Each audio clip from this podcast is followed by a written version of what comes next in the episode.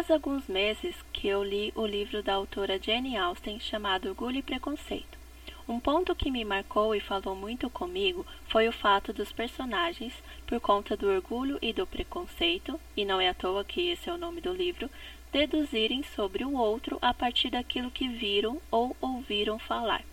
O que me chamou a atenção foi a ideia do quanto eu já deduzi algo a respeito de alguma fala ou ação de uma pessoa e passei a agir conforme essas deduções.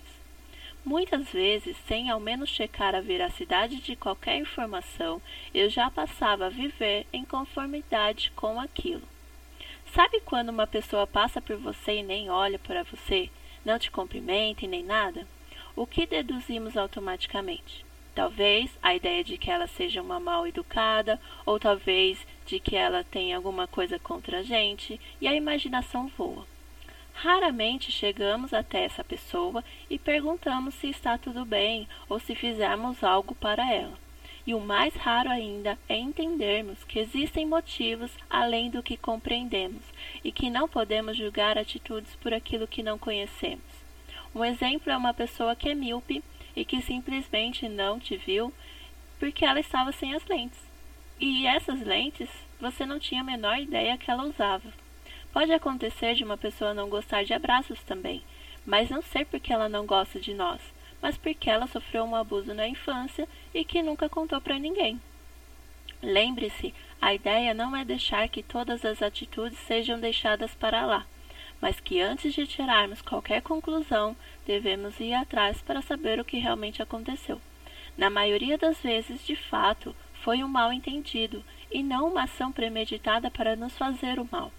É por isso que em Mateus capítulo 7, do versículo 1 ao 5, diz tão claramente a respeito de não julgarmos aos outros, porque muitas vezes também temos atitudes que podem ser interpretadas de maneira errada. Até mesmo na nossa melhor intenção, podemos fazer o bem, entre aspas, que acaba sendo mal para outra vida. Obviamente que não estou falando de pecados, porque pecado é pecado, e a única coisa que devemos fazer se pecarmos contra o nosso irmão é nos arrepender e pedir perdão para ele. O problema hoje em dia é que inconscientemente agimos como se fôssemos Deus, como se tivéssemos a sua onisciência. Mas apenas Deus sabe tudo a respeito de todos. Ele não se surpreende, não se espanta, não precisa de mais informações, porque ele sabe. Ele conhece tudo, todos os detalhes. Lá em Lucas 12, 7 diz que ele até mesmo sabe quantos fios de cabelo nós temos. E hoje eu te convido a, assim como eu, abandonar os achismos, as deduções e deixar de roubar o trono que pertence somente a Deus Somos seres humanos falhos e pecadores que precisam um dos outros para seguir nessa caminhada de fé. Existe um versículo lá em Provérbios que me marcou e que diz o seguinte: Assim como o ferro afia o ferro, o homem afia o seu companheiro. Está em Provérbios 27, 17.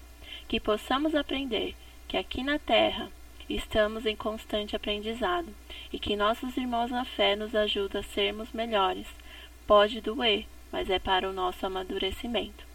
E se você foi tocado por essa palavra e deseja abençoar outras vidas, não deixe de compartilhar via WhatsApp. Acesse também nossas redes sociais. No Instagram é palavradodia.app, Facebook Palavra do Dia app e nosso site www.aplicativopalavradodia.com. Fique com Deus e até mais.